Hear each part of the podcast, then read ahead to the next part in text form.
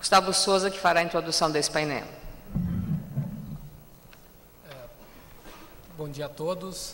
Uh, com esse painel, uh, nós tivemos o intuito de discutir uh, as questões sindicais, que principalmente em função da reforma sindical que está sendo proposta hoje no nosso país. Então, nós quisemos analisar como é que está essa relação hoje no Brasil entre sindicatos, como é que está o papel dos sindicatos no Brasil, fazer um debate uh, de qual é o papel que o governo tem uh, de trabalhar e de influenciar uh, nesse, nesse, nesse campo de relações coletivas. Não é? Então, queremos propor questões como se o modelo sindical atual brasileiro da década de 50 ainda cabe, se a proposta de reforma sindical que está sendo proposta apresenta uh, mudanças benéficas e que realmente vão endereçar os problemas que estamos vendo e enfrentando uh, diariamente na, so na nossa sociedade e se realmente vamos começar a ter uma ocupação dos postos de trabalho e, e, e um efetivo desenvolvimento do nosso país. Muito obrigada, Gustavo Souza.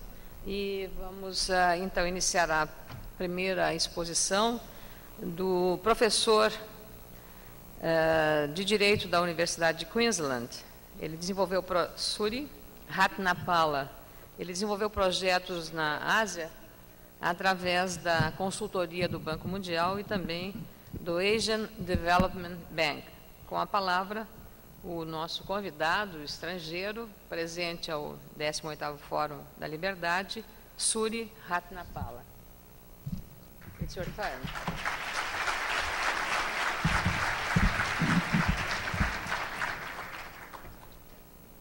Thank you very much. Thank you very much. Um, I have to first thank uh, uh, Dr. Lars Kohl uh, for his uh, kind invitation to, to attend this uh, uh, magnificent conference. Um, I must say I have been extremely impressed with the scale of the conference and, and, and the organization of it. I have actually not come across any event like this um, elsewhere, although I have been speaking around the world um, at different times. Uh, I hope I will also get the prize for the speaker who traveled the furthest distance uh, to get here. I traveled from um, Australia uh, for 44 hours, uh, having first uh, missed, uh, not, not missed, but the first plane that I got in did not take off for three hours, as a result of which um, we had to miss three more planes and I ended up traveling for 44 hours to get here on time. And I am not regretting that. I'm very happy to be here. Um, when I was invited to talk to you about uh, the uh, future of work uh, from the point of view of law and government, I, uh, try, I, I, I thought about it for some time because I had not addressed this issue for a while. However, I found this very interesting indeed.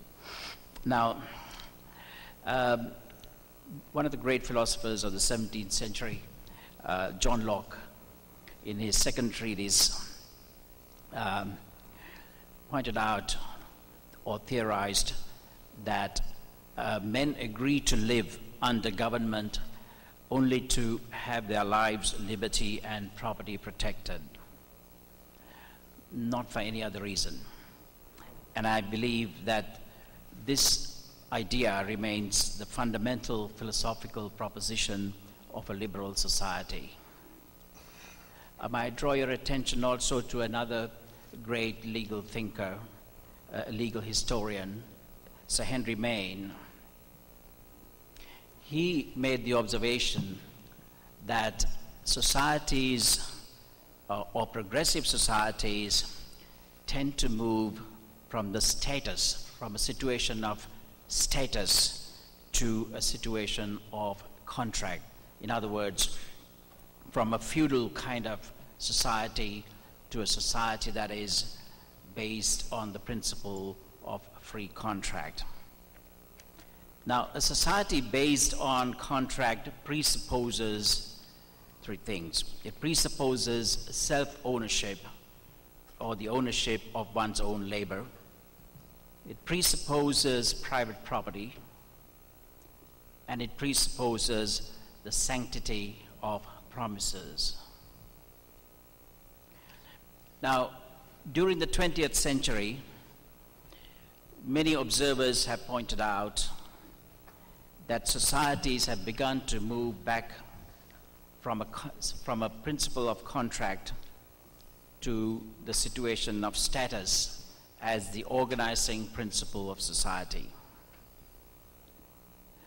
Now, I believe that the struggle between the principle of contract or freedom and the principle of status or control is one that is at odds with each other, and the battle between these ideas is going to be the future of work in the 21st century. I feel optimistic about the outcome of this battle. I believe the principle of free contract, property rights, and freedom will win out. However, they say that freedom, the, the price of freedom is eternal vigilance and there are many challenges ahead for those who, like yourself, want to protect this principle of freedom. Now, the reason why people say that society has moved from contract to status is not hard to see when we look, when we look at the situation of the law relating to work or labor around the world, particularly in the developed world. There are massive domestic distortions of the labor markets in most countries of the OECD, as well as developing countries. And there are also massive distortions of the international labor markets. I would like to just mention a few of them. I draw these examples mainly from the country with which I am most familiar, which is Australia. However, I believe that these features are common to most developed countries and, and, is, and, and also emerging economies. First of all, we have wage control, minimum wage laws, or laws fixing wages for different categories of workers. When I went to Australia in 1983, two thirds of the workers in Australia had their wages determined by a central board there was no flexibility. Things have changed, but for a long time, a, little, a council of about 10 men and women decided what any employer could pay an employee, irrespective of the productivity of the employ, employee or the state of the financial state of the company concerned. So you can understand why at that time, early 1980s, the Australian economy was not doing so well the treasurer at the time, Mr. Paul Keating, famously declared that unless Australia changed its ways, it would become a banana republic. And they did. And today, Australia has bounced back. It is one of the stronger economies of the OECD, and one of the key reasons for that turnaround was its labor market deregulation. There are many other rigidities or distortions of the labor market introduced by lawmakers around the world. There are unrealistic occupational and safety standards imposed upon employers. There are affirmative action quotas imposed on the basis of various claims of groups claiming preferential treatment. There are certain types of contract employment, in, in, fact, contract employment in some areas are prohibited in countries like Australia, which of course means that the flexibility is taken out of those sectors.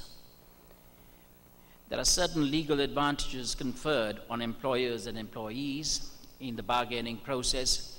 And here, I, the obvious, obvious advantage has been the historical position given to trade unions in the 20th century, which gives them a bargaining position that seriously distorts the labor markets. And, so, and another factor that is not often noticed and commented on is, this, is, the, is the state control of education. State education is not responsive to demand in the marketplace. In Australia, state education has had the, had, had the effect of creating a huge army of graduates with nothing to do, and they have had to retrain. And great subsidies are given to universities, irrespective of the demand for the courses that they offer. And, uh, and there has been a need for great restructuring in this sector, which has been happening gradually. Then there is subsidization of selected industry, tariff protection of certain industries. These all impact on, on labor and on work. There are closed shops, which is the English term for, for arrangements whereby only one trade union or a registered group of persons can be employed in any sector. And the Australian High Court, which is the highest court in the land, actually approved of this arrangement, although it was a clear violation of some provisions of the Australian Constitution, in my view. Then there is state regulation of training and accreditation, which creates rent seeking situations, creates unnecessary training requirements, and puts pressure on, on, on, on prices of services. There are, uh, there are artificial all or nothing entry standards to professions. There are unfair dismissal laws where uh, an employee cannot be dismissed uh, even for misdeeds without going through a long process of a tribunal hearing. And that is one of the matters that is being debated in the public, in, in public arena in Australia at the moment it is said that unemployment in Australia, which now stands at about 5.5%, will fall even more dramatically if the unfair dismissal laws are removed or modified. There is paternalistic restriction of employment of classes of persons, uh, such as minors.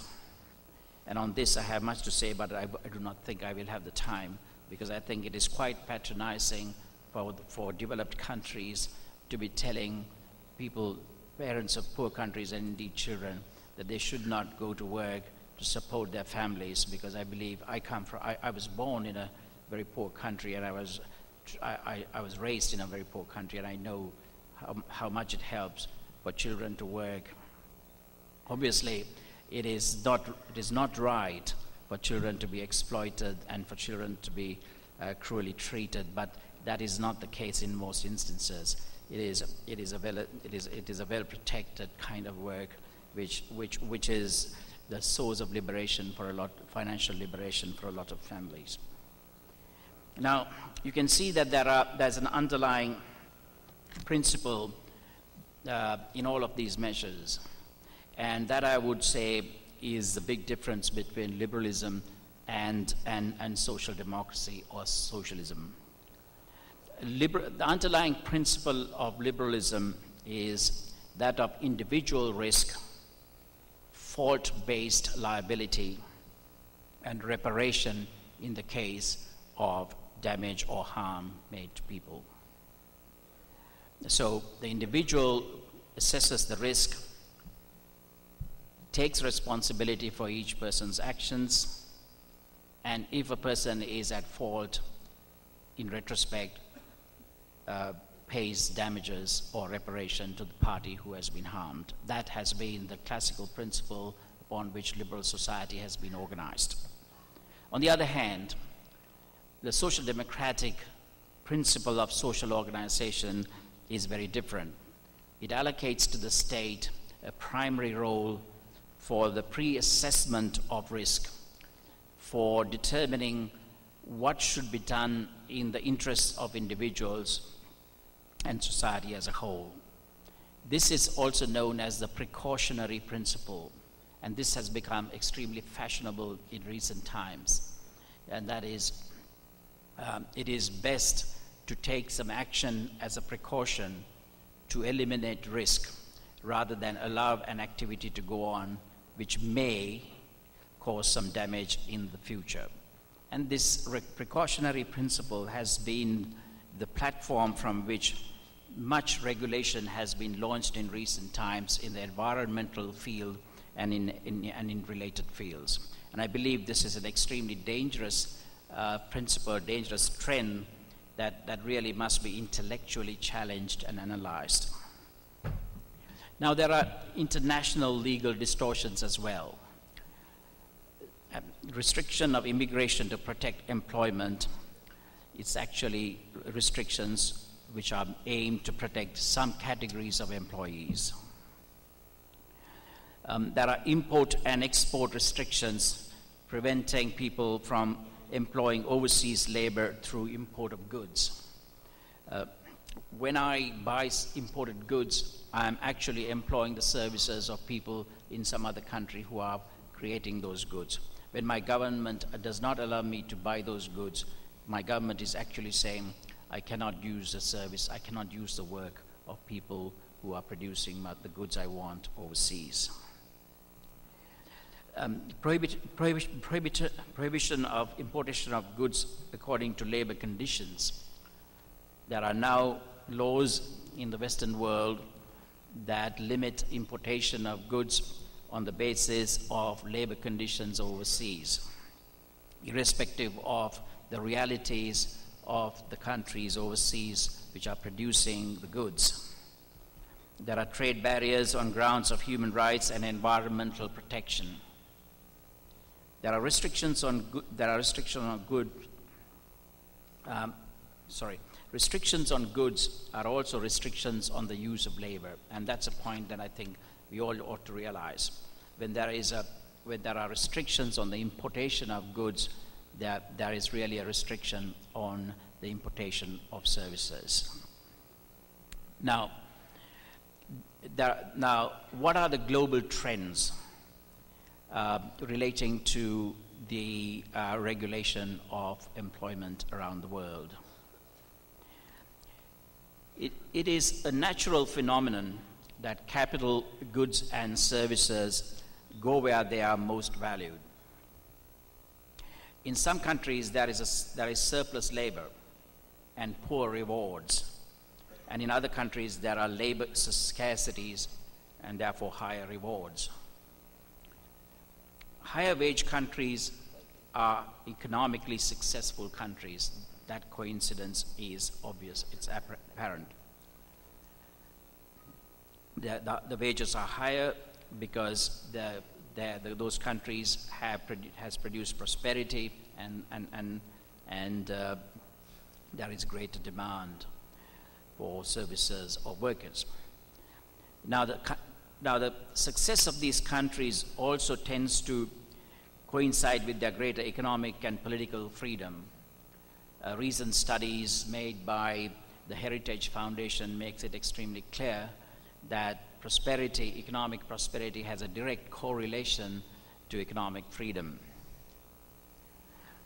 And um, it also happens that these successful countries are also generous in the provision of social welfare. Uh, so, combining these two factors, as a general rule, we see that there is an influx of labor from lower wage to higher wage countries. And against this trend, there is also the trend that capital goes in search of comparative advantage uh, and to places where labor is cheap. So there are these um, trends uh, that characterize the, the global situation as regards work at the present moment. Now, this trend of migration of labor, uh, liberalized markets in goods, is creating fears around the world in some quarters. Now, why is there a fear of global labor markets? First of all, eh, as the ambassador mentioned a few minutes ago, it's about job losses and wage reduction. And I, I endorse the argument made by the ambassador that um, that that that uh, that fear has not been borne out by the experience of of, of countries that have liberalized their uh, labor markets and, and trading systems. The same argument was made a few years ago about goods. Importation of goods will people, throw people out of work.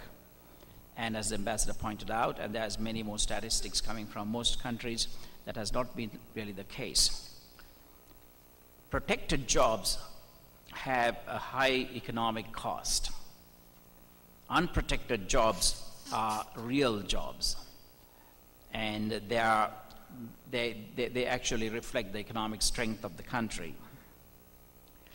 Now, that is, that is the most commonly expressed fear that we will lose jobs and we, our, our incomes will be reduced. But there is a second reason which is not often expressed but is quite real, and that is the fear of cultural dilution.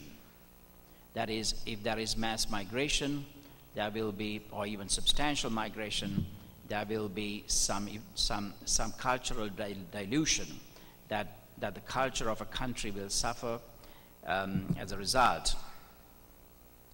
Now, there's two, there are two versions of this. One is cultural dilution, and I will talk about the other version of this fear of cultural, uh, cultural invasion in just a moment. First of all, on cultural dilution, I do not think that that is a valid fear. And I think that that misunderstand, the fear that migration will create cultural dilution, I think proceeds on a complete misunderstanding of what culture really is. Culture is not a static phenomenon, culture is a dynamic phenomenon. Culture is made by absorption of ideas from around the world. I think Brazil is one of the finest examples of a vibrant culture that has been built from people who have migrated from all parts of the world. Um, static cultures are isolated cultures.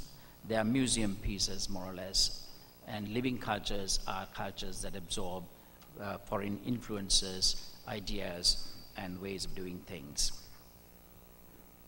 So, in fact, my own view is that migration actually enriches culture, does not, does not deplete culture. There is a second version of this fear, and that is uh, that is uh, that it is um, it, it will degrade the institutions uh, that, that migration from cultures that are unaccustomed to democracy and the rule of law will actually, actually uh, um, undermine the political institutions of a country. And that also has not been the experience of countries that have been very generous in accepting people from different cultures. My own country, Australia, is a very good example. Until about 1967, it had a policy which was called White Australia Policy. It quite unashamedly uh, uh, had a law saying that uh, only white people could migrate to Australia. And, and this was, so under that law, uh, Australia rejected the migration of Indian uh, nuclear physicists and Chinese millionaires while it accepted uh, people uh, with very little uh, skill or not even English language proficiency in a, coming into an English country. Um, all of that changed, but there, was, there were great fears that the Australian institutions and indeed Australian culture will suffer drastically if uh, people from non-white cultures were admitted. But that has not been the case. Um, Australian um, democratic institutions, if at all, have got strengthened uh, since the dismantling of that policy. And, and, and, and there has been only, I would think, cultural enrichment. As liberals, I do not think that uh, we can accept the idea of an ethnos or some uh, ethnic identity of the people um, uh, the, the basic liberal principle is that of individual choice, freedom of individual choice. And I believe that is the fundamental value.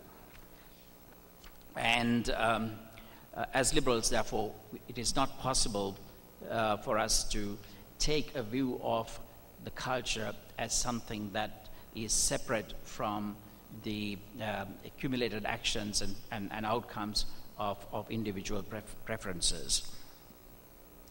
Um, so, as I said, there is a great battle that is going on between the idea of status, the idea of that, that of risk management, of uh, social control, and the idea of, of freedom and the freedom of contract, freedom of property and contract.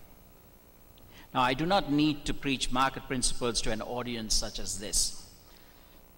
The benefits of free labor markets to poor and developing countries, nations are evident. Um, trade lifts people out of poverty, and that has been very well documented over the, over the last years.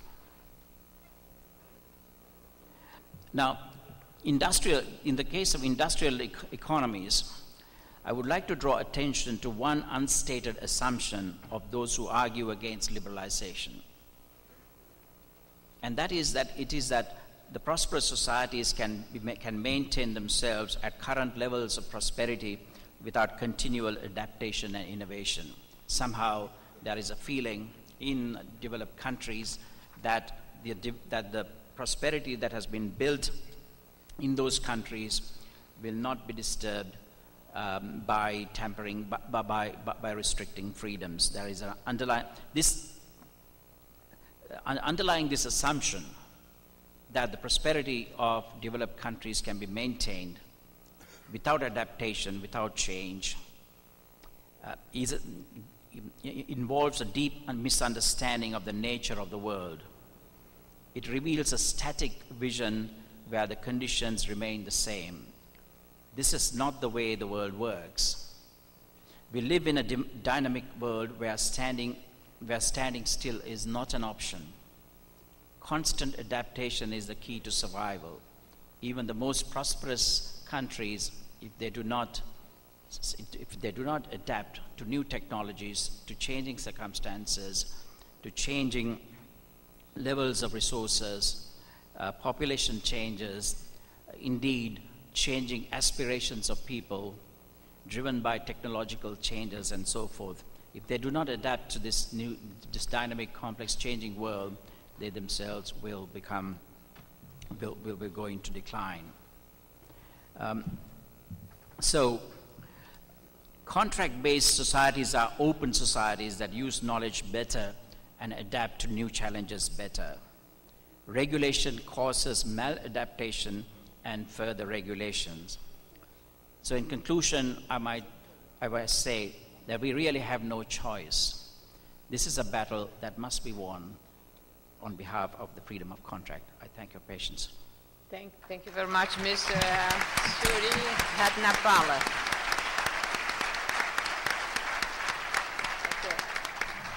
Uh, agradecemos a participação do professor, Dr. Suri Ratnapala, e eu agora convido o Dr. Oded Grajev, que é o nosso segundo expositor, formado em Engenharia Elétrica na Escola Politécnica da Universidade de São Paulo e pós-graduado pela Escola de Administração de Empresas da Fundação Getúlio Vargas. Ele fundou a empresa Grow, Jogos e Brinquedos, e preside o Instituto Etos de Empresas e Responsabilidade Social.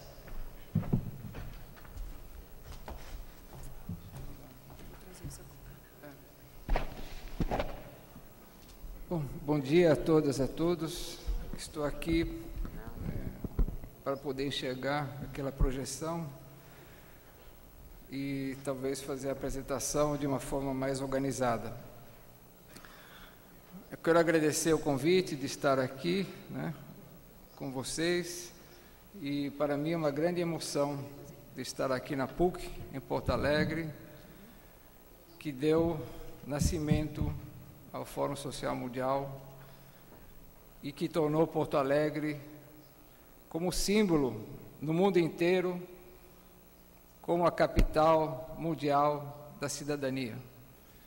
E tenho falado aos meus amigos aqui de Porto Alegre que deveriam aproveitar essa oportunidade e fazer de Porto Alegre né, essa marca que foi constituída pelo Fórum Social Mundial, esse grande movimento da sociedade civil a nível mundial. Para começar, é, queria apenas passar para vocês alguns dados que certamente vocês todos conhecem sobre o panorama social e ambiental, ambiental que hoje temos no mundo. E os dados não são os mais animadores. Dados não produzidos por mim, mas pelas Nações Unidas, por todos os institutos de pesquisa que vocês possam aceder, por, pelas universidades, e que mostram que cada vez mais cresce hoje no mundo a distância entre ricos e pobres.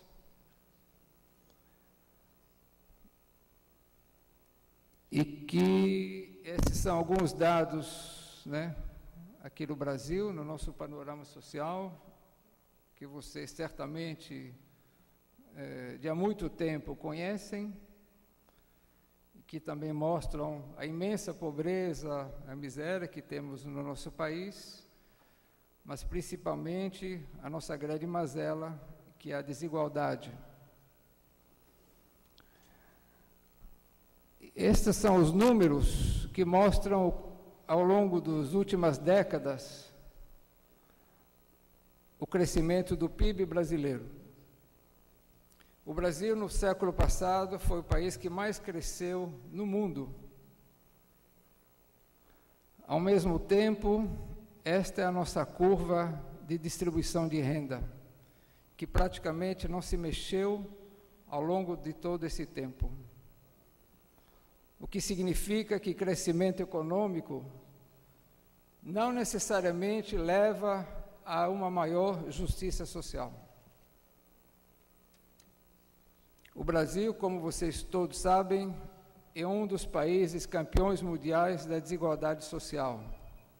Essa é a nossa curva de distribuição de renda. De um lado, a porcentagem da população e de outro lado, a quantidade de renda oferida pelas pessoas.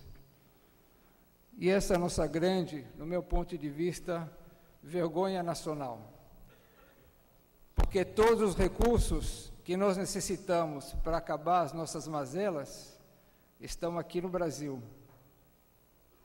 Desde que realmente possa atender às nossas inúmeras carências. Parece que nós brasileiros esquecemos tudo aquilo que as grandes lideranças religiosas, espirituais no mundo pregavam ao longo de toda a história.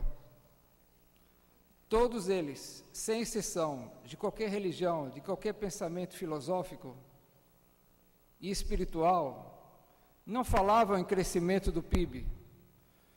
Todos eles pregavam e conclamaram e lutaram pela justiça social. E parece que nós brasileiros esquecemos de todas aquelas pessoas que ao longo da história e ao longo de toda a história das religiões pregavam como objetivo máximo do ser humano que a luta pela justiça. E vários deles, por causa disso, perderam a vida vários ao longo da história.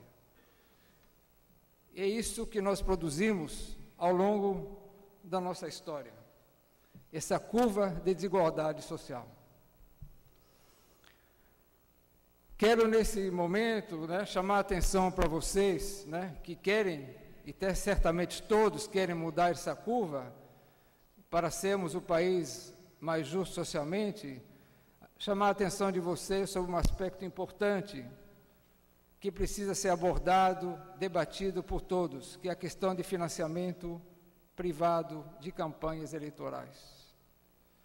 Todos vocês sabem da importância do dinheiro e do poder econômico nas eleições. Para você se eleger, não só no Brasil, em muitos países você precisa de dinheiro e cada vez de mais dinheiro. E quem tem mais dinheiro tem mais chance de ser eleito. E aquele que é eleito, tanto para o legislativo como para o executivo, na grande maioria tem que responder aqueles que o financiaram. E já tem que pensar na próxima campanha buscando financiadores para a sua reeleição. Então, aqui no Brasil, na grande maioria, quem financia campanhas políticas são aqueles que estão no topo da pirâmide em, em termos de renda. E certamente vão procurar fazer com que o eleito, financiado por eles, na grande maioria, tenha que atender às suas demandas. O que perpetua essa linha, essa curva de desigualdade. Aqueles que estão lá embaixo têm poucos recursos e não financiam campanhas eleitorais e têm poucos representantes interessados em atender às suas demandas, o que faz com que as políticas públicas, na sua grande maioria, não estejam voltadas à redistribuição de renda. Por exemplo, na questão do emprego e do salário. Se um marciano viesse aqui no Brasil e perguntasse o que é importante para a sociedade brasileira, a primeira coisa que acho que ele deveria olhar a nossa distribuição da carga tributária, porque os tributos foram feitos para penalizar aquilo que não é importante e para aliviar aquele aspecto que é importante para a sociedade brasileira. E quando ele vai olhar a carga tributária sobre salários, vai dizer salário e emprego não é importante para a sociedade brasileira, por isso que a sociedade brasileira decidiu colocar carga tributária tão pesada sobre salário e sobre emprego. E não conseguiu, por exemplo, como fazem os Estados Unidos, colocar uma carga tributária maior sobre doações, sobre heranças, sobre patrimônio, como fazem vários países adiantados hoje no mundo capitalista. Na questão ambiental, nós hoje, nós todos, vivemos numa época absolutamente inédita na história da humanidade. Nunca o homem enfrentou uma situação como essa, onde o mundo deixou de ser finito e onde todos nós corremos o risco concreto, real, da extinção da espécie humana. E não porque um profeta chegou e disse que o mundo vai acabar. É porque todas as projeções mostram que estamos delapidando o nosso planeta. Tudo aquilo que nós precisamos para viver vem do planeta. Hoje já extraímos 50% a mais do planeta do que ele é capaz de repor. Todos mostram que a água vai faltar para metade da humanidade nos próximos 30, 40 anos. E que pelas mudanças climáticas, pela desertificação de terras, pela inundação de países, pelo degelo das calotas polares, o ser humano não terá condição de sobreviver ao longo do planeta. Alguns vão dizer que isso não vai acontecer, que o homem é um ser racional, que não vai deixar acontecer isso, contra a própria vida. Infelizmente, ao longo da história e na vida pessoal de muitos de nós e na vida empresarial, a gente decidiu mudar de vida após grandes desastres. Mas dessa vez o desastre pode ser fatal. Podemos não acreditar nas universidades, no Instituto de Pesquisa, na ONU, mas eu acho melhor a gente se prevenir e pensar no nosso modo de consumir de produzir e na herança que vamos deixar aos nossos filhos e netos. Nunca poderemos dizer a eles que nós não fomos informados, porque eles vão nos dizer: vocês sabiam o que vocês fizeram. Vários alertaram certamente aqui para vocês sobre a poluição do Guaíba. Tietê e Pinheiros em São Paulo eram rios onde as pessoas nadavam, bebiam, pescavam tinha uns caras lá falando dessas coisas e a maioria dizia: não, isso não vai acontecer. Então vocês conhecem o estado do Rio Pinheiros, Tietê, Mata Atlântica, Guaíba, Pampulha, enfim, tudo mostra que a nossa história em relação ao meio ambiente não é a mais elogiável possível. Por isso que se fala tanto hoje e cada vez mais do desenvolvimento sustentável, que é uma maneira da sociedade viver garantindo que as próximas gerações terão condições de vida e que o planeta possa recuperar os seus recursos e não ser até o esgotamento de suas, de seus recursos esgotados. E aqui uma tabela entre os 20 países de melhor qualidade de vida do mundo, IDH da ONU, e de outro lado, os 20 países de melhor competitividade econômica, extraído numa fonte, e acho que insuspeita para vocês, do Fórum Econômico Mundial. E mostra que, não por coincidência, dessa lista de 20 países, 15 são os mesmos. Porque cuidavam das suas pessoas, da sua sociedade, promoveram a redistribuição de renda. E vocês veem que os países escandinavos, que são aqui entre os primeiros colocados, são os melhores em termos sociais, e apesar da enorme carga tributária que eles têm, são os melhores em termos de competitividade econômica. Então a questão não é o tamanho da carga tributária, mas de quem paga e quem recebe. Só para vocês terem uma ideia, esses países adotaram a redistribuição de renda como seu grande projeto estratégico, dizendo se todos vão estar mais ou menos bem, nós vamos estar bem. E eles levam tão a sério, por exemplo, que a multa de trânsito naqueles países não é a mesma para todos. Ela é sempre proporcional à renda do infrator. Então eles acham que é mais justo, se eu tenho muito dinheiro, pagar uma multa maior pela mesma infração, do que aquele que ganha pouco e que comete a mesma infração. Acho que é um dado importante para todos analisarem. E a responsabilidade social empresarial. E aí eu quero falar do trabalho e do papel das empresas. Né? O que, que, no fundo, responsabilidade social empresarial? Na vida, a gente pode fazer tudo de várias maneiras diferentes. Cada um de nós pode estar aqui, pode sair, fazer inúmeras escolhas. Por isso que nós somos seres políticos. Político no sentido de fazer escolhas baseados em nossos valores e nossos princípios. Nós somos seres dotados desse dom de fazer escolhas e tudo na vida pode ser feito de várias maneiras diferentes inclusive gerir uma empresa. E a responsabilidade social é uma maneira de gerir a empresa que procura impactar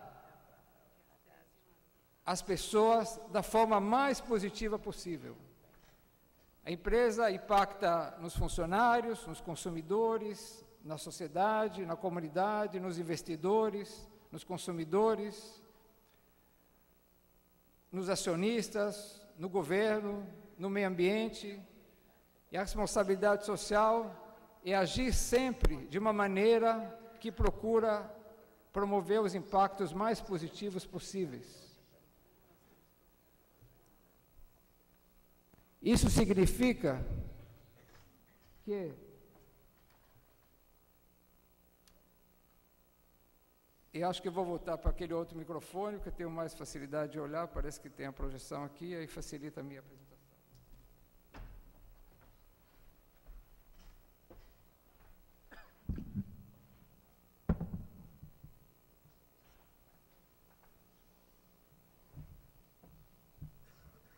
A responsabilidade social, ela não implica só em vantagens, ela implica em desvantagens e possíveis perdas a curto prazo. Por exemplo, se eu sou pego pelo guarda rodoviário e a multa por excesso de velocidade é 100 e a propina para ele é 50, se eu resolver agir de uma forma socialmente responsável, e não subornar o guarda, eu tenho uma perda. Em vez de 50, vou pagar 100. E assim por diante. Por isso que uma escolha que inclusive implica em perdas. Aliás, e no momento das escolhas, que implica em perdas, que realmente a gente sabe se a gente está agindo de uma forma ética e socialmente responsável. Não somos não aquilo que falamos, não somos aquilo que fazemos. Eu estou falando aqui, não significa nada. O que significa é aquilo que a gente faz. E no momento das escolhas, e aí que as coisas realmente acontecem, e aí que a gente sabe se age ou não age de forma socialmente responsável. Mas a grande vantagem da responsabilidade social é a oportunidade de fazer as coisas certas. Todo mundo sabe o que é certo ou errado de fazer. Todo mundo sabe. E a responsabilidade social é agir na sua empresa da maneira que ele sabe que é a maneira certa, que é a maneira de melhorar a vida das pessoas.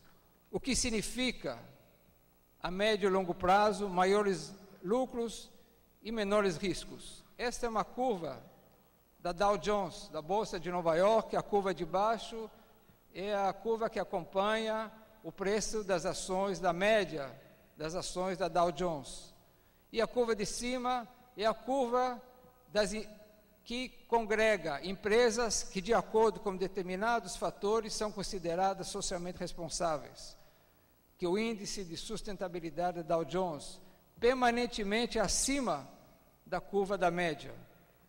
Vários fundos de investimentos usam o critério da responsabilidade social para orientar seus investidores.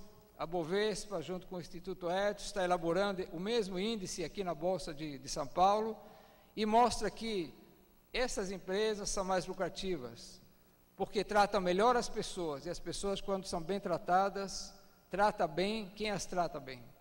Então, é uma fonte de recrutamento, manutenção de talentos, engajamento das pessoas, apoio da comunidade, preferência dos consumidores. A responsabilidade social hoje é o fator de competitividade para as empresas. E qual é o papel das empresas em tudo isso, na, na situação mundial, ambiental e social?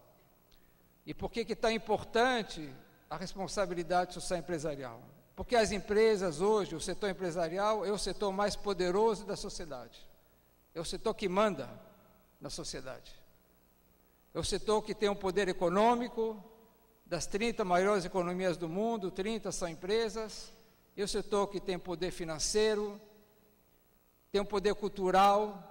A mídia está nas mãos do setor empresarial o setor empresarial também é o maior anunciante. Todo mundo sabe qual é a importância da mídia na eleição de prioridades para a sociedade, o que é mais importante, menos importante. Se a mídia decidir que o jogo de futebol de domingo é mais importante do que a distribuição de renda, vai ser o futebol o assunto mais importante para o país. Se é mais importante ser campeão mundial de futebol do que o campeão mundial da desigualdade social, é o futebol que vai ser o mais importante. A mídia também molda o comportamento das pessoas, como agir, como se comportar, como atuar. Então a mídia tem um poder muito importante. E o setor empresarial é o setor que tem recursos que financiam campanhas eleitorais, e tem enorme influência nas políticas públicas. Vocês todos sabem disso. Eu que venho do mundo empresarial sei disso, conheço governos. Vocês todos sabem qual é o peso nas decisões de governos no Brasil e fora do Brasil, influenciadas pelo poder econômico das empresas. Guerras, conflitos, políticas públicas são feitas porque tem uma influência econômica em tudo isso. Por isso é tão importante a responsabilidade social das empresas, porque do comportamento desse setor vai depender muito a agenda de toda a sociedade. E a responsabilidade social hoje não são meras palavras, não é uma empresa ser simpática, legal. A responsabilidade social hoje é gerenciada, administrada, gerida pelas empresas que entenderam a responsabilidade social, da mesma forma que são geridos os indicadores econômicos e financeiros, através de indicadores, através de instrumentos de medição e de gestão. Aqui vou dar um exemplo para vocês dos indicadores etos, por exemplo, em relação ao público interno. São indicadores que procuram valorizar a diversidade no ambiente de trabalho. Então, você, por exemplo, nesse indicador, temos vários estágios dentro do processo, entre um estágio de informalidade de determinado aspecto até uma estruturação maior daquele processo. Então, estágio 1, estágio 2, cada vez mais organizado, estruturado, avaliado, monitorado, planejado e acompanhado. Estágio 2, estágio 3 e estágio 4. Esses indicadores permitem a autoavaliação para qualquer empresa em que estágio ela está em relação à responsabilidade social. É fácil acompanhar, é fácil medir, é fácil planejar. E esse outro estágio onde esse assunto nem é tratado na própria empresa. Temos também informações que a gente chama binários, sim ou não. Se a empresa tem ou não tem determinadas políticas. Por exemplo, se tem política em relação aos deficientes físicos, se paga salários iguais para homens e mulheres, na mesma função hierárquica, se eh, oferece flexibilidade de horário para homens e mulheres com filhos menores de seis anos, e assim por diante. Você tem sim ou não. E você tem também os indicadores eh, numéricos, porcentagem de mulheres em cargo de chefia, de negros, a relação dos salários de homens e mulheres. Então você, qualquer empresa pode ter uma radiografia no seu estado de responsabilidade social são mais ou menos 170 indicadores diferentes e pode inclusive planejar para o futuro mudanças nesses indicadores. Ter tanto não, tanto sim, números e estágios nos determinados processos. E para é, completar, esse é o, o estágio de evolução da implementação da cultura da responsabilidade social no país. O Instituto Etos, que tem a missão de promover a responsabilidade social, fazendo das empresas parceiras na construção de uma sociedade mais justa, começou em julho de 98 com 11 empresas, tem hoje mais de mil empresas associadas, representando mais de 33% do PIB brasileiro, numa adesão voluntária, não dando nenhum selo, o que mostra o interesse das empresas é adotar a gestão socialmente responsável porque gratifica o empreendedor, gratifica o empresário e traz as vantagens que qualquer empresa busca, que é as vantagens da competitividade, do lucro e da perenidade. São empresas de qualquer tamanho, de qualquer setor. E aqui é o nosso site do Instituto Etos. Para finalizar, eu gostaria de dizer que é importante, né, pensando no Fórum Social Mundial, no Fórum Econômico Mundial, neste evento e nas reflexões de várias pessoas e empresas interessadas no mundo melhor, primeiro fazer uma, uma reflexão sobre o estágio né, do Brasil e do mundo e olhando os números, os dados, né, se informar é, e como os empresários sabem fazer, fazer projeções para o futuro e pensar, bom, se nós continuarmos do jeito que nós estamos, o que, que vai acontecer lá na frente? Né? E o empresário sabe muito bem fazer projeções. E certamente vão se confrontar com uma situação que necessita de uma grande mudança. Né? e que não se deixe levar nem por mensagens é, ideológicas ou por, é, pelo meio que estão, mas se atém mais às informações e, aos dados que tem pela frente.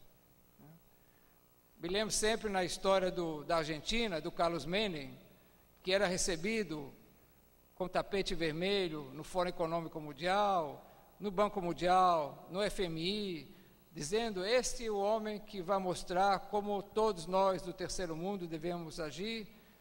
Esse homem que mostra qual é o caminho que temos para o Brasil, para a Argentina, para a América Latina, elogiado em todos os palanques, e onde era óbvio, né, para aqueles que têm um mínimo de acesso a dados, números, o grande desastre que ia acontecer, por exemplo, na Argentina. Como é óbvio, né, alguns anos atrás aqui no Brasil, e as empresas sabem disso, o endividamento crescente do Brasil e da nossa economia ao longo dos últimos oito, dez anos. É óbvio que nos íamos chegar nessa situação de estrangulamento das nossas contas, o que amarra o Brasil em qualquer possibilidade de desenvolvimento. Só para ter uma ideia, vocês todos sabem que a Europa fez um acordo para ter um, o, o, déficit máximo de 3% nas contas públicas para estabelecer o euro. Vários países estão ultrapassando esses números. A França, a Alemanha, né, estão chegando a 4% de déficit, porque dizem que Apenas com 3% de déficit nas contas públicas não consegue gerar o desenvolvimento, os empregos e a prosperidade para aqueles países. E nós, aqui no Brasil, precisamos gerar 4,25 de superávit.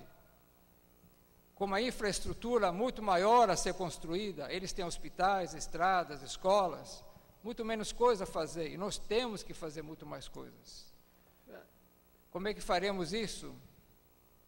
com esse peso que nós carregamos da dívida, é um desafio. Gostaria que cada um fizesse as suas contas, não ideologicamente, pegando números, dados, como faz um contador, para dizer como é que nós conseguimos sair disso. E nós deixamos acontecer isso ao longo dos anos. Dívida de 10, de 15, de 20, de 30, de 40, de 50, sem perceber o desastre que estava na nossa porta, como a Argentina não percebeu, para onde estava encaminhado, inclusive com apoio e a complacência, a passividade de muitas empresas e de muitos empresários. É. Então, eu acho que é o momento de repensarmos né, o país, o mundo, nós, cada um de nós, como cidadão, em primeiro lugar, que exerce determinada atividade e fazer as escolhas. A gente fala de liberdade. Então, a liberdade significa fazer escolhas que escolha nós temos para a nossa ação pessoal e que país e que mundo nós queremos deixar para frente para os nossos filhos. Esta é a liberdade que temos pela frente, essas escolhas que nós podemos fazer e espero que todos nós façamos as escolhas certas. Muito obrigado. É, eu, como o doutor Aded Grajev tem que sair, eu vou pedir licença ao caro amigo Olavo de Carvalho. Uh, antes de ele sair, eu não gostaria de fazer uma pergunta ao senhor, como mediadora. O senhor fez uma exposição dando ênfase à presença do financiamento privado nas campanhas eleitorais e o poder do setor privado sobre os políticos que são eleitos. Então, o senhor, como conviveu no poder, pergunto: qual foi o comprometimento dos financiadores de campanha com o presidente Lula, que ganhou a eleição? E quais foram esses compromissos que ele teve? E, se, e queria saber se foi incompetência dos empresários que financiaram essa campanha de não ter conseguido convencer o governo a fazer as reformas que eles tanto defendem. Eu também tenho uma pergunta. Eu também tenho uma pergunta, posso fazer?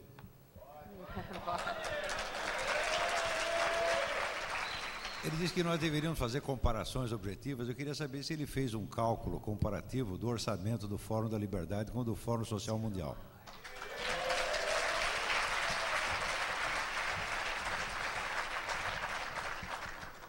Bom, primeiramente queria explicar a questão do horário. É até sexta-feira tinha uma determinada programação e ontem soube que a programação mudou. Então eu tinha tenho um compromisso na hora do almoço e e até sexta-feira, até ontem, né, a programação ia, ser diferente, ia terminar meio-dia. Né? Então, quero pedir desculpa a você, mas não foi a minha responsabilidade. Quanto a financiamento de campanha, eu acho que estou falando algo que todos conhecem. Né? Eu, como empresário, eu participando, né, não como político de carreira, mas participando de eleições, né, em várias eleições, né, sei o que se passa na hora de financiar campanhas. Né. Aliás, todos os números que saem oficialmente das campanhas eleitorais, todos vocês, ou muitos de vocês sabem que são números fictícios. A grande parte de financiamento de campanha, e estou falando de campanhas em geral, vereador, prefeito, governador, deputado estadual, federal, qualquer. Uma boa parte é feita ilegalmente ou por fora. Estou falando algo que todos vocês conhecem e sabem. Porque as empresas, na, na grande maioria, ou as pessoas não querem aparecer para depois serem cobradas né, nas listas oficiais e fazem contribuições de uma forma ilegal. O senhor também faz? Não.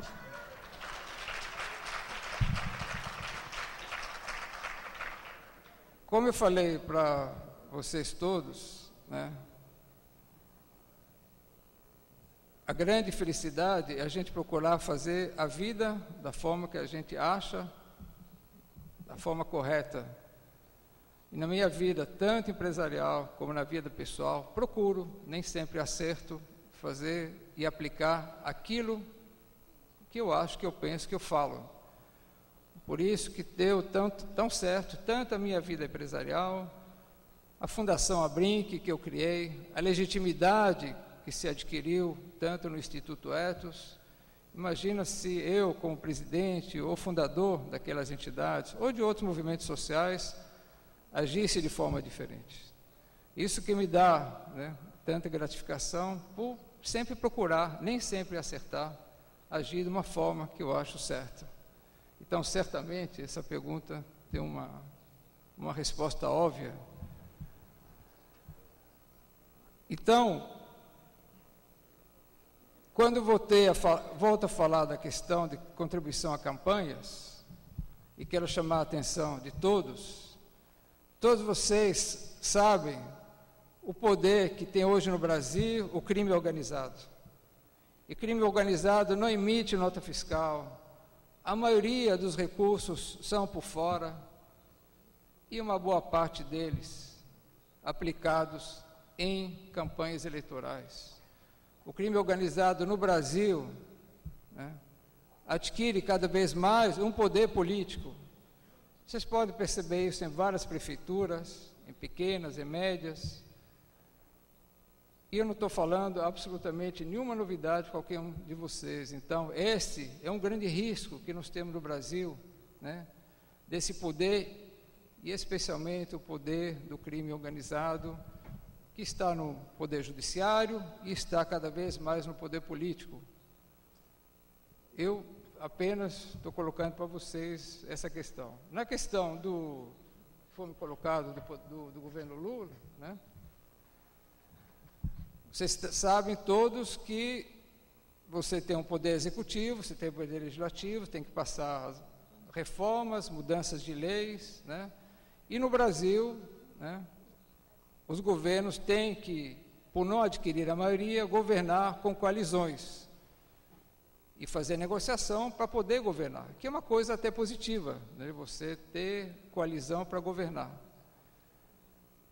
Então, várias, várias políticas né, que um governador, que um prefeito, que um presidente gostaria de implementar, nem sempre ele consegue, porque você tem um, outros partidos se coligar e você tem que influenciar o Congresso para fazer passar determinadas legislações.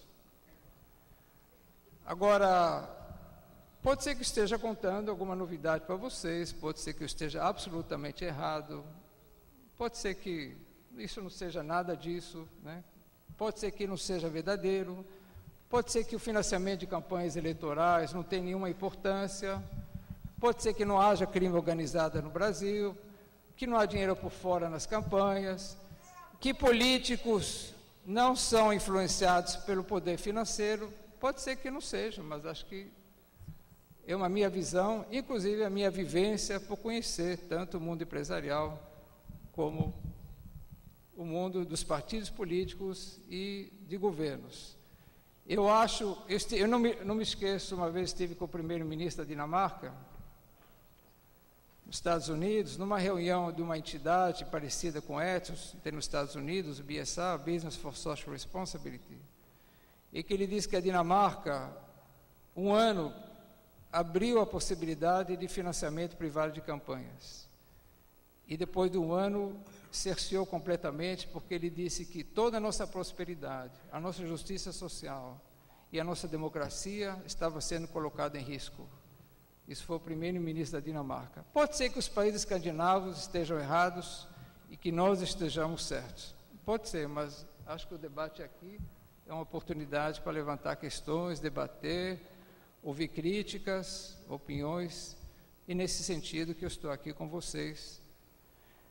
E apenas é, dizer o seguinte: o Dom Helder Câmara tem uma frase que diz o seguinte: Aliás, os orçamentos né, do Fórum Social Mundial e daqui. Eu não sei quanto que o, o orçamento do, do Fórum da Liberdade, e eu achei muito bem organizado. Fiquei, quero parabenizar vocês, tanto pela organização, como pela exposição e pelo nível dos debates. O orçamento do Fórum Social Mundial é público, né? Isso já, já todos vocês sabem. O Fórum Social Mundial, aliás, é um processo que não se restringe ao evento de Porto Alegre Hoje há dezenas, centenas de fóruns acontecendo pelo mundo, fóruns continentais, temáticos, sempre com apoios de organizações sociais e de governos que têm interesse de hospedar o, os fóruns. Eu acho, quando o fórum, quando eu tive a ideia do fórum, eu me lembro que eu liguei para o governador e para o prefeito e disse a eles que eu não sei se o fórum vai acontecer, porque é uma ideia nova, muito ambiciosa, mas eu disse, tanto o Raul Ponte, o Olívio, mas se o fórum se tornar realidade, Porto Alegre vai ser conhecida como uma, uma das cidades mais é, conhecidas do mundo. Até brinquei, não vai precisar mais explicar onde fica Porto Alegre, se na Argentina, eu quero dizer a vocês que hoje Porto Alegre é uma das cidades mais conhecidas no mundo e conhecida do ponto de vista positivo. Acho que cada um de nós pode se orgulhar, porque Porto Alegre é visto como uma, como uma cidade que discute, que promove discussões que interessam para toda a humanidade. Acho que esse patrimônio Porto Alegre adquiriu. E para finalizar, eu me lembro de uma frase Dom Helder Câmara que disse quando eu falo da pobreza, as pessoas me chamam de santo. Quando eu falo das causas da pobreza, me chama de comunista. Então, diante dos problemas que nós temos, acho que sempre fica o desafio para todos nós. Se nós agimos sobre consequências ou se conseguimos agir sobre causas. Se nós conseguimos agir apenas sobre remediando situações ou se nós conseguimos agir para transformar situações. Acho que o desafio fica para todos nós e certamente vocês, nos seus debates e nas conferências, estão debatendo e discutindo essas questões, procurando certamente agir sobre causas dos grandes problemas que nos afetam. Muito obrigada, doutor Oded Grajev. É, respeitosamente, a plateia lhe agradece a colaboração neste encontro, o 18º Fórum da Liberdade, como diz o nome, é plural e tem todas as posições aqui, que é a forma melhor de crescimento humano para todos. Muito obrigado, senhor, pela colaboração. Muito obrigado. Agradeço ao a gentileza do nosso palestrante, conhecido de vocês, Olavo de Carvalho, então passo a palavra ao senhor agora.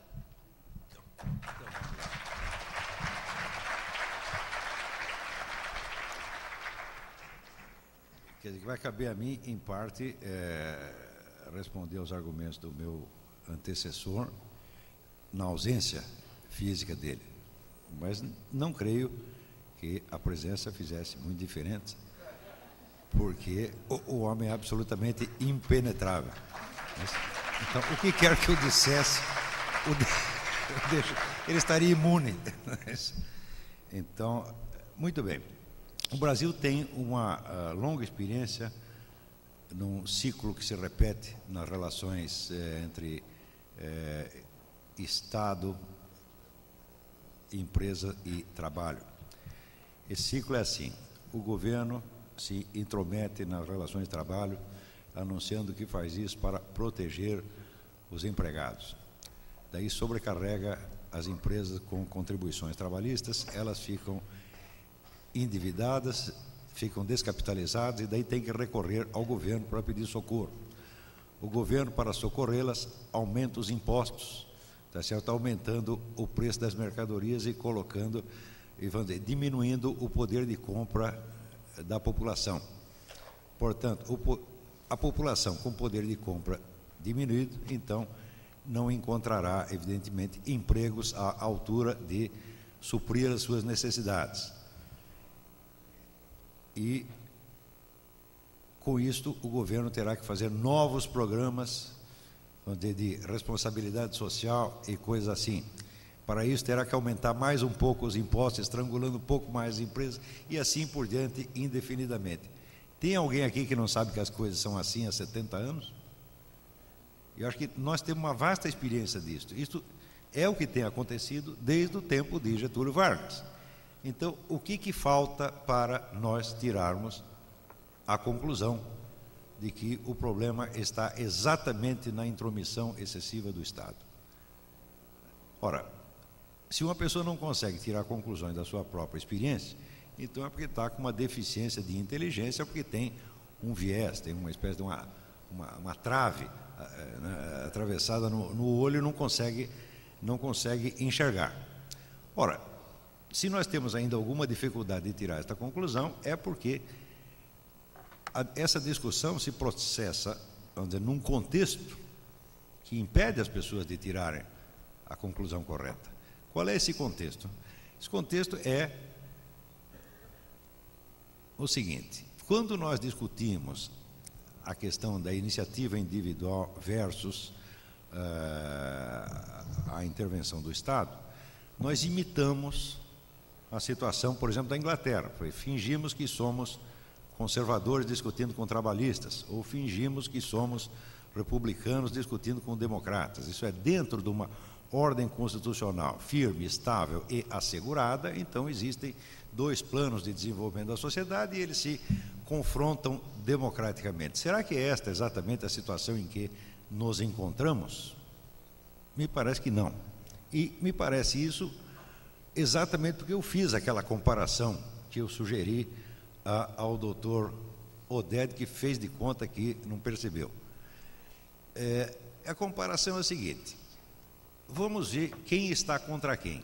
Quais são as forças políticas e sociais que se opõem neste debate. Não somente as ideias. O conteúdo das ideias nós já entendemos. O que é liberalismo, o que é estatismo, todos nós entendemos. Agora vamos ver quais são as forças políticas sociais que estão envolvidas nisto. Pelo lado liberal, que eu saiba, está envolvido o Dr. Jorge Gerdau, mais meia dúzia de empresários aqui do, do Rio Grande do Sul e nós. That's all. Não há mais nada. Tá Vamos ver agora pelo outro lado. Pelo outro lado, está envolvida, para começar, uma entidade chamada FARC Forças Armadas Revolucionárias da Colômbia. A Colômbia é a maior entidade militar que já existiu na história da América Latina. O orçamento dela, segundo um livro publicado pelo major do exército colombiano, Villamarín Pulido, é, que se chama o, o orçamento, uma, alguma coisa como o orçamento do narcotráfico, o orçamento dela é maior do que de todas as forças armadas latino-americanas somadas. Além das Farc, existe uma indústria secundária muito próspera também, que é a indústria dos sequestros, né, cuja, cujo gerenciamento na, na, no território latino-americano incumbe ao MIR, que é o braço armado do Partido Comunista Chileno. Para vocês terem uma ideia de, de, da magnitude desta coisa, o, apenas um dos associados brasileiros das Farc, que é o Fernandinho Beramar, ele confessou ao exército colombiano, fez a confissão dele lá, porque aqui ele não disse uma palavra, aqui trancaram os sujeitos em prisão de segurança máxima, quer dizer, segurança dele, evidentemente, é, para que não, não, não fosse incomodado com perguntas. Mas lá ele disse que ele anualmente trocava armas que trazia do Líbano por 200 toneladas anuais de cocaína, isso só o Fernandinho Beiramar. Então você pode imaginar a, a, a prosperidade desse negócio. Como se supor que a Farc gasta tudo isso aí né, em, em, filminho de sacanagem, tá certo? ou internos Armani, é ridículo. Isso aí é distribuído para toda a esquerda latino-americana. Em, primeiro lugar, através de um órgão chamado Foro de São Paulo. Foro de São Paulo é, vamos dizer, a coordenação estratégica do movimento socialista comunista no, no, no continente latino-americano, que abarca até a última contagem, 84 organizações, entre organizações legais, como o PT, e organizações criminosas, como a própria FARC e o, o MIR chileno.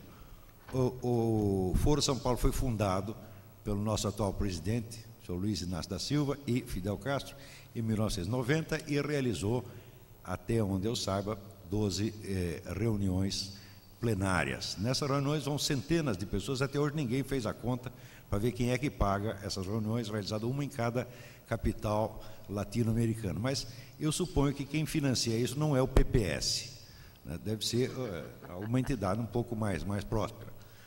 É, então, é inútil perguntar se o PT recebeu ou não contribuição de campanha da FARC, porque já está sendo beneficiado pela FARC através do Foro de São Paulo e, por sua vez, as beneficia, como, por exemplo, na declaração assinada em 2002 pelo seu Lula, pouco antes de, de se tornar candidato a presidente, em que isentava as Farc, tá certo, da responsabilidade por qualquer conduta criminosa e, ao contrário, incriminava o governo da Colômbia como culpado de terrorismo de Estado. Então, se isto não é ajuda mútua, eu não sei mais o que, que é. Então, mas isso é só um lado. Além disso, some-se aos recursos de FARC, MIR, etc., os recursos da comunidade europeia, da ONU e de outros organismos internacionais que estão maciçamente alinhados com estas propostas do senhor uh, uh, Oded Grajev. Tá certo? Mais ainda, vocês podem acrescentar também as contribuições das grandes fundações americanas, como uh, Fundação Ford, Fundação Rockefeller, Fundação MacArthur, etc., etc. Quando me perguntam, mas por que, que estes cidadãos que são capitalistas contribuem tanto para o socialismo? A resposta é o seguinte: eles não são capitalistas coisíssima nenhuma. Eles são sociologicamente uma coisa que eu chamo de metacapitalistas. É um, um conceito que eu desenvolvi baseado no estudo especialmente dessas famílias, dessas fortu grandes fortunas eh, dinásticas. Eh, o metacapitalista é um sujeito que ganhou tanto dinheiro com a economia de mercado, mas tanto dinheiro, mas tanto dinheiro, mas tanto dinheiro, que ele não quer mais estar submetido às oscilações do mercado. Ele começa a pensar nos seus netos e bisnetos. Como é que ele vai garantir o bisneto né, contra a, a roda da fortuna que é o mercado? Só tem um jeito: dominando o mercado através do Estado. Isso quer dizer que, a partir de um certo nível de crescimento, essas grandes fortunas deixam de ser forças propriamente econômicas e se tornam forças políticas de natureza dinástica, tá certo? Então, com um interesse evidente no monopolismo estatal, do qual são intimamente associados. Este é um fenômeno bem, bem característico do, do século XX e é somente isto que explica, vamos dizer, a proximidade entre estas eh, grandes fortunas e os movimentos socialistas, comunistas, etc., eh, fascistas, etc., etc. Muito bem. Porém, além de todo este dinheiro, ainda tem o fenômeno do dízimo, porque dizem que, antigamente já diziam que o PT não é um partido, é uma seita. Deve ser verdade, porque além de ser presidido por um homem sem pecado, recolhe dízimo. É, dizer, então, é, uma organização espiritual, evidentemente. Então ainda tem o dinheiro do dízimo, que é o cantinho incalculável. Agora, depois de tudo isto, né, o doutor Odédio olha para tudo isso e ainda acha que os fulanos estão pobrezinhos e decide fundar o Instituto Etos, que aglomera ali mais ou menos 25% do PNB para socorrer esses desamparados. E depois de tudo isso, fala mal do financiamento privado das, das campanhas. Não é isso? E diz, sugere que nós devemos fazer as contas. É uma pena que eu não esteja aqui para ouvir tudo isso, mas garanto que seria inútil. Eu tenho, eu tenho alguma prática de psicologia, eu, quando eu estou na presença de um homem insensível, eu reconheço imediatamente. O que quer que eu diga, ele não vai afetá-lo no mais mínimo que seja. É, então, dentro deste contexto, a nossa discussão fica totalmente falseada, porque você coloca de um lado os defensores da economia liberal, né, do outro lado os defensores do socialismo, da responsabilidade social, do estatismo, etc, etc, e dá a impressão que nós estamos num parlamento democrático europeu discutindo. A verdade não é esta. A verdade é que nós somos meia dúzia de gatos pingados, com recursos limitadíssimos, tá certo? cercados de forças trilionárias que, além disso, estão armadas. Porque nós podemos perguntar quantas armas tem o movimento liberal conservador aqui no, no continente? Quantas armas o IE tem? Não é isso? O Chaves está aí comprando né, rifles russos, tá certo? provavelmente vão parar na, na, mão da Farc, e a Farc já está mais armada. A Farc tem aproximadamente 300 mil soldados em condições de entrar em ação a qualquer momento e muitíssimo bem armado. O nosso exército tem 150 mil quase desarmados. Ou seja, o confronto já se tornou absolutamente impossível. Por isso, quando eu vejo um, um oficial das nossas Forças Armadas dizendo que não, as Forças Armadas não devem combater o narcotráfico, porque sua função não é de polícia, seria uma desonra para as Forças Armadas. Olha, eu acho isso uma desculpa maravilhosa que eles acharam para não enfrentar um inimigo mais forte. Assim, até desculpa honrosa, honrosíssima, você lava a honra das Forças Armadas e pula fora da encrenca. Né? Isso é, é tipicamente brasileira, esta, esta conduta. Então, como o contexto nosso já está falseado, nós mesmos, às vezes, contribuímos para falseá-lo um pouco mais. Por quê? Porque nós chamamos o doutor Odede, chamamos o senhor Roberto Freire, tá certo? e lhes damos democraticamente a, uh, o direito de se expressar, exatamente como eles fazem conosco no Fórum Social Mundial, que, como vocês sabem, estava cheio de liberais e conservadores. Então, note bem, nós aqui, vocês do, do Fórum da Liberdade, o IEE, o doutor Jorge Gerdau, vocês estão praticando a democracia, mas não pensem que vocês estão dentro de um debate democrático. O debate só é igualitário aqui, lá fora não é não. Lá fora nós estamos brigando com FARC, com poderes trilionários, tá certo? Que tem recursos financeiros ilimitados à sua disposição e ainda faz de conta que os ricos exploradores somos nós. Isso é tudo muitíssimo engraçado. Mas quando uma coisa é absurda, tá certo? E ela é repetida na sua cara, com esta tranquilidade do doutor Oded e de, outra, e de outras pessoas, você que fica inseguro. O sujeito chega e mente na sua, na sua cara, tá certo? mas com tranquilidade, você está nervoso, então dá a impressão que o sujeito que está tranquilo, que está dizendo a verdade e que você é apenas um louco. Mas isso já me aconteceu muitas vezes. Eu conheci um sábio que dizia o seguinte: olha, se um sujeito diz calma e tranquilamente, que dois mais dois são cinco, e o outro retruca indignado, espumando, que são quatro, todo mundo vai acreditar no primeiro. É exatamente o que tem acontecido aqui. Essa tabelinha que apareceu aí, por exemplo, das, do, do índices de desenvolvimento humano, tá certo? comparado aos impostos, ela deveria ser confrontada com uma outra tabela, que é aquela do índice de liberdade econômica, é publicado anualmente pelo Wall Street Journal, e que muitos aqui, eu creio que que conhecem. Porque a intervenção do Estado na economia é óbvio que não pode ser medida somente por impostos, mas por um conjunto de fatores eh, limitadores. Então, confrontada né, o índice de desenvolvimento humano com o índice de liberdade econômica, é óbvio, é evidente que os países que têm mais desenvolvimento humano são sempre aqueles que têm mais liberdade de mercado, ainda que em alguns casos tenham impostos mais altos. Tá é uma pena, eu não sabia que ia ser mostrada esta, esta tabela aqui, mas eu creio que muitos aqui conhecem este é, Índice de Liberdade Econômica, que é a publicação anual do Wall Street Journal.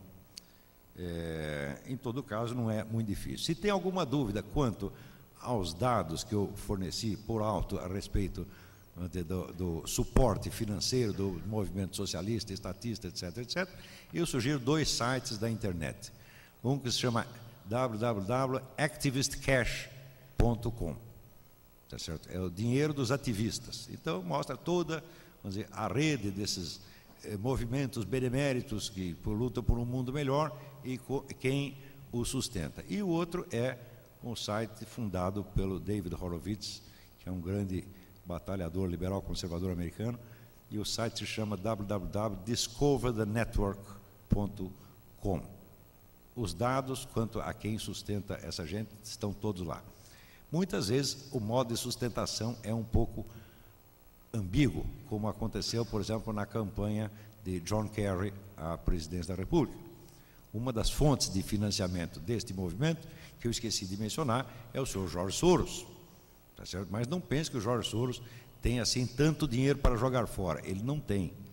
Tá certo? E como não tem, ele faz o seguinte expediente: ele fez a contribuição de 20 milhões de dólares para a campanha presidencial de John Kerry. Agora apareceram as contas e viu-se que as ONGs ligadas a Jorge Soros, antes disso, tinham recolhido do governo americano 30 milhões de dólares. Então ele fez a doação de 20 e embolsou o troco de 10 né, com a, a, a generosidade e a responsabilidade social que é inerente a essas pessoas que se preocupam com o futuro melhor. Tá certo? Só para encerrar, inserindo melhor, ainda tem tempo? É, um minuto. Um minuto? É. Então não dá. Bom, mas é, só para. Olha a plateia. É o queridinho da plateia? É o queridinho da plateia. Cinco minutos.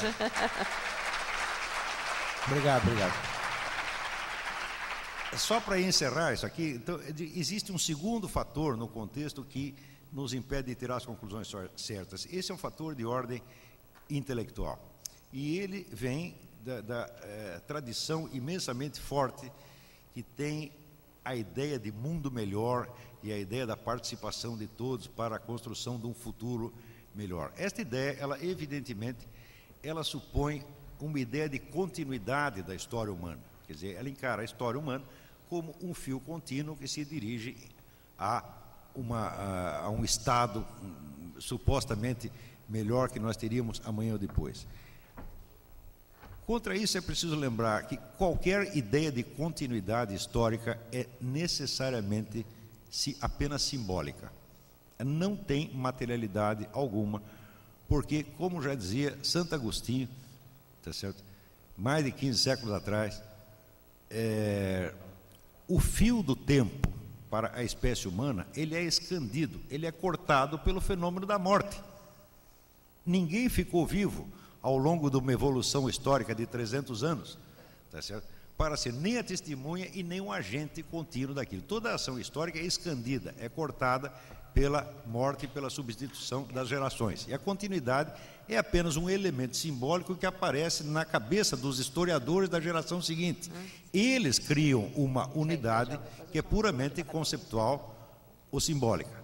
A verdadeira estrutura da vida humana, tá certo? nós encontramos apenas, na, nunca na continuidade histórica, mas na continuidade biográfica da existência do ser humano, que consiste com a sua continuidade orgânica sobre a Terra. É nesta continuidade biográfica que se encontra, vamos dizer, a base para a verdadeira compreensão do processo social. Quando eu falo em continuidade biográfica, eu estou querendo lembrar exatamente aquilo que dizia o nosso colega de nome impronunciável, não consegui saber como é o nome Suri, Suri. O primeiro, ah, Suri. Suri. É, bom, é mais fácil do que easy, o sobrenome. Easy, easy, Suri. então, a questão, vamos dizer, do, do risco individual. Quer dizer, viver é correr riscos, é tomar decisões, e essas decisões vão fazer o tecido da sua vida. Você não tem, como a história, um prazo indefinido para continuar tomando decisões. Um dia você vai morrer. E no instante que você morrer, a diferença entre estar vivo e estar morto é só uma: Enquanto você está vivo, você pode mudar. Depois que você morreu, a sua história fechou. Exatamente como no famoso verso que Stéphane Mallarmé eh, escreveu sobre o túmulo de Edgar Poe. Tel qu'en lui-même enfant, l'éternité le change. Quer dizer, a eternidade o transforma finalmente naquilo que ele era. A forma daquele indivíduo fechou. E ele passa para uma outra espécie de existência. Agora ele existe como forma fixa. Ele não pode mais ser mudado. Isto não tem nada a ver com religião. Isto é a sua forma definitiva e eterna. É naquilo que você se transformou. Toda a vida humana, ela só adquire sentido quando nós encaminhamos as nossas decisões e as nossas ações no sentido de que a nossa forma final tenha valido a pena e não seja nem uma vergonha para nós, nem um suplício para as gerações seguintes. Aqueles que, em vez de ter em vista essa estrutura real da vida humana, nos propõem concepções da história que se dirigem a futuras sociedades melhores, estão em primeiro lugar, estão nos tirando fora da estrutura da realidade, fora da estrutura real do tempo e estão nos colocando dentro de uma visão hipnótica. É somente dentro desta visão hipnótica que pode aparecer que o doutor Oded Grajev é o pobrezinho, defensor dos pobrezinhos, e eu sou um maldito explorador capitalista. Muito obrigado.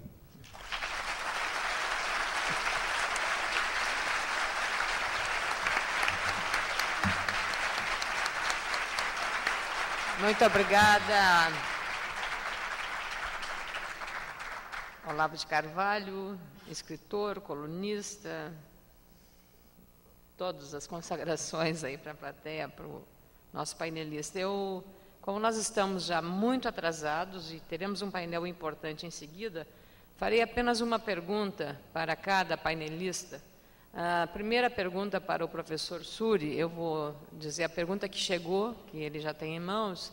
A pergunta é a seguinte: se a flexibilização da legislação trabalhista no Brasil não exigiria também de parte da região o mesmo comportamento em relação à legislação trabalhista. Mas o Gustavo vai fazer uma pergunta ao Dr. Suri que acrescenta a esta que ele já tem em mãos. No mesmo sentido, se Governos e sindicatos deveriam ter o poder de determinar salários mínimos ou a liberdade individual de contratar deveria prevalecer, prevalecer, prevalecer sempre? E como a inexistência de salário mínimo e a prevalência dessa liberdade individual de contratar poderia privilegiar a justa distribuição de renda?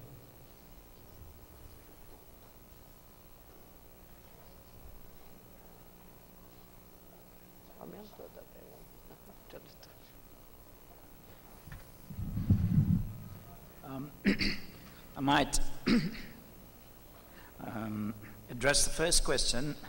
Um, I must say I don't know the differences between the uh, labor laws of uh, uh, Brazil and Argentina. Um, I do know that there is intense competition on the soccer field between these two countries. Um, apart from that, I'm not entirely sure what the uh, points of uh, feud are. however, I can say this much that it is best that Brazil looks after its own interests, and I think its own interest lies very much in the liberalization of its uh, labor laws. Uh, and um, if Brazil can give itself a competitive edge over its neighbors, so be it. Um, you will be doing your neighbors and no harm at all. You will be doing your neighbors a lot of good because that will, it, that will compel them also to liberalize and improve their condition as well. Uh, that's, that's my um, uh, simple answer to, the, to that question um, from, from the audience. Uh, the second question, I suppose, is that if there are no minimum wages um, mm, uh, and no wage fixing by unions and uh, between unions and government, um, how will wages uh, be, be, fixed? And I think it's by market forces. I mean, you can't go, go beyond that. Let us look at it this way. if you want to create more goods, if you want to create more cars, produce more cars or television sets or whatever, how, how best should you do it?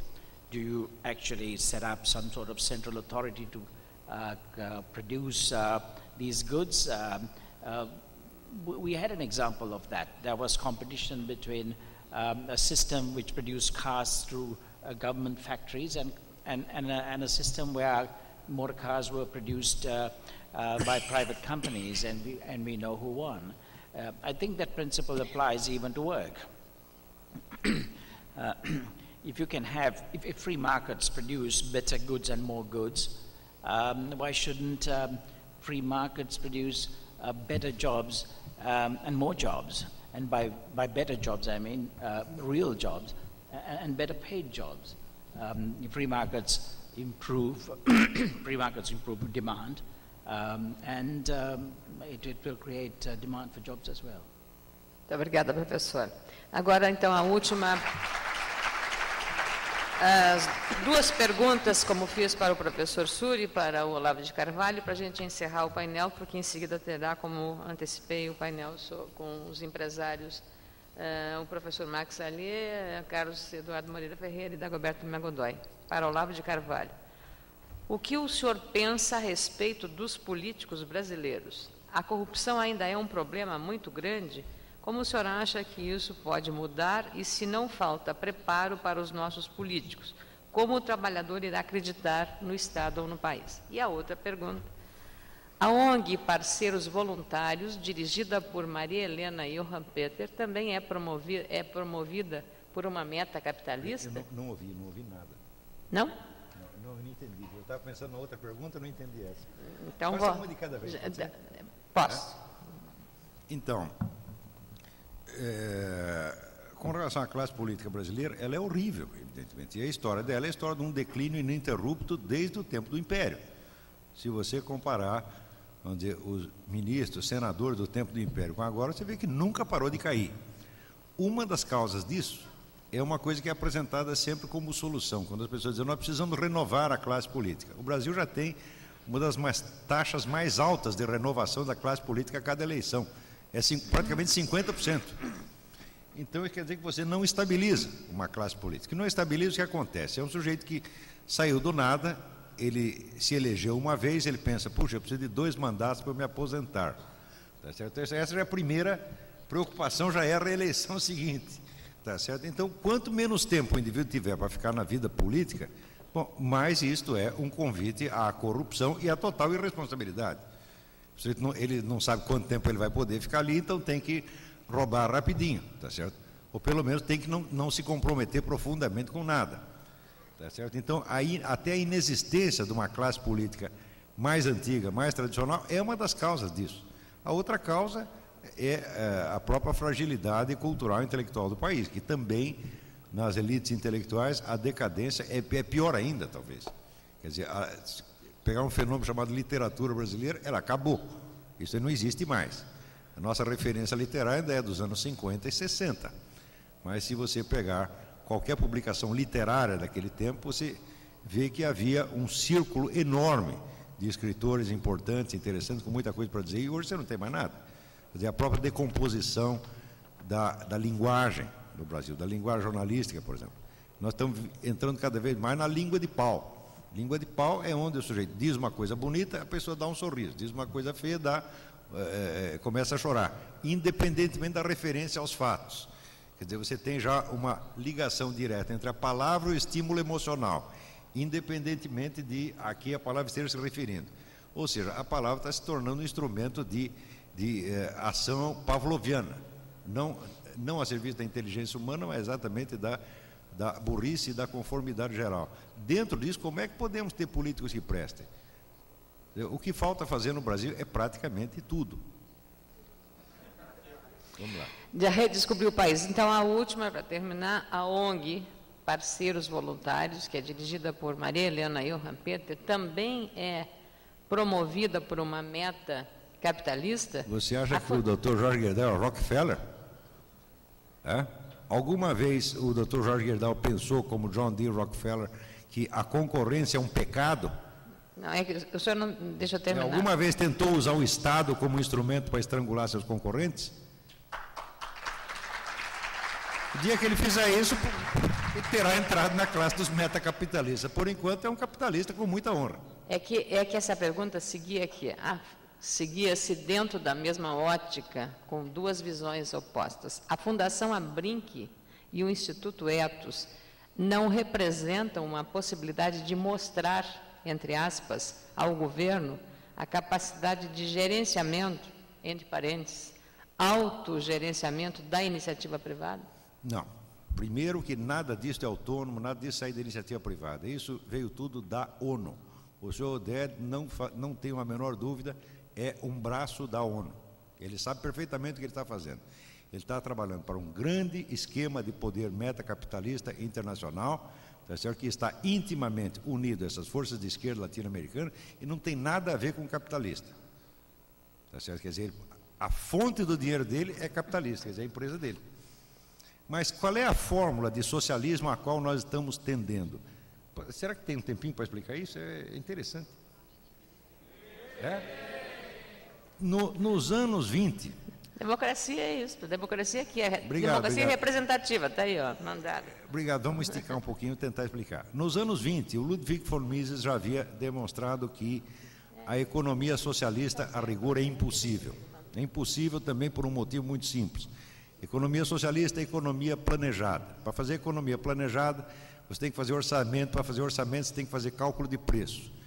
Como não tem mercado, não tem preço. Como não tem preço, não tem cálculo de preço, portanto, não tem economia planejada, portanto, não tem socialismo. Esse argumento é absolutamente irrespondível. E quem mais se preocupou com isso no mundo não foram os capitalistas, mas justamente